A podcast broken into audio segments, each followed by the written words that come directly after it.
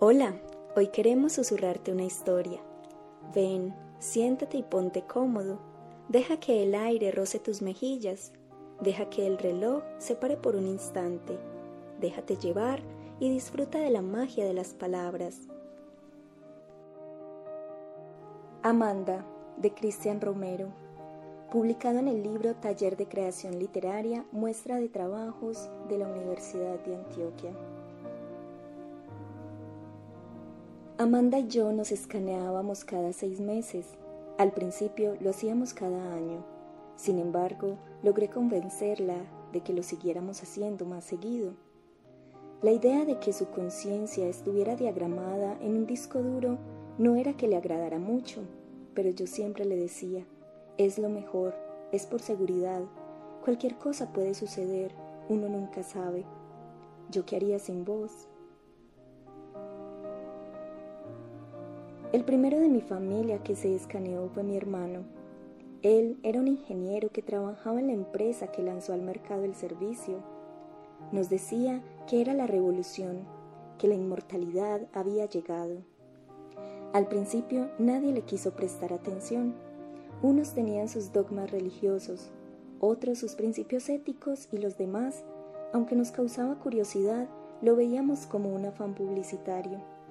Aún así, cuando se accidentó y todos sentimos el dolor de su muerte, fue un alivio volver a verlo en ese mundo virtual, aunque solo fuera a través de una pantalla.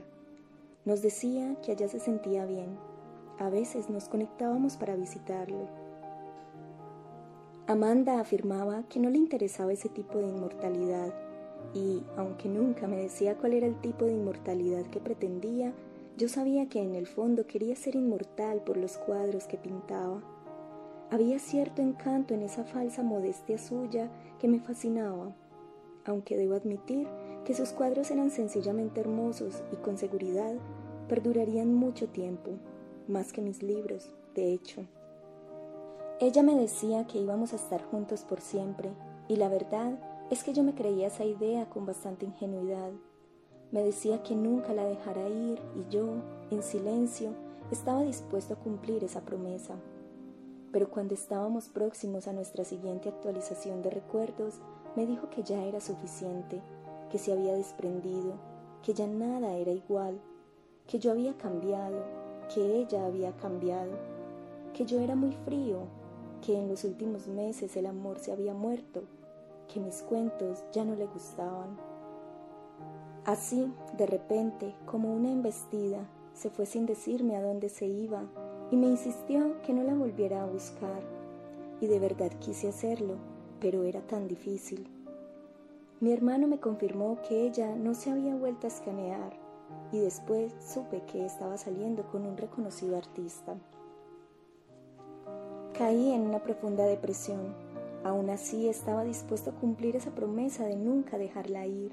Entonces le pedí ayuda a mi hermano no sé cuánto tiempo le insistí hasta que, agobiado por la lástima que me tenía, me entregó la última copia de la escaneada de Amanda.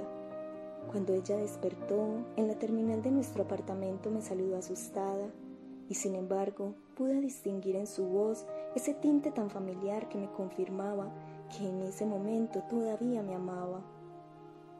Le dije que se había accidentado, que eran muy pocos los recuerdos que se habían perdido, que podíamos seguir juntos, que siempre la iba a cuidar. Me conectaba todos los días a ese universo virtual.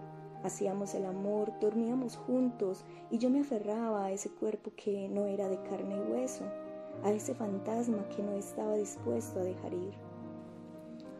Ahora me sorprendo al ver los cuadros que pinta. Son tan similares a los que pintó en los últimos días de nuestra relación, tan melancólicos, poco a poco veo cómo nuestro amor se desdibuja, pierde sus colores, se difumina como una mancha. Sé que en cualquier momento me dirá que ya no quiere volver a estar conmigo y la certeza de nunca dejarla ir se muere lentamente. No sé si quiera seguir reviviendo ese fantasma una y otra vez.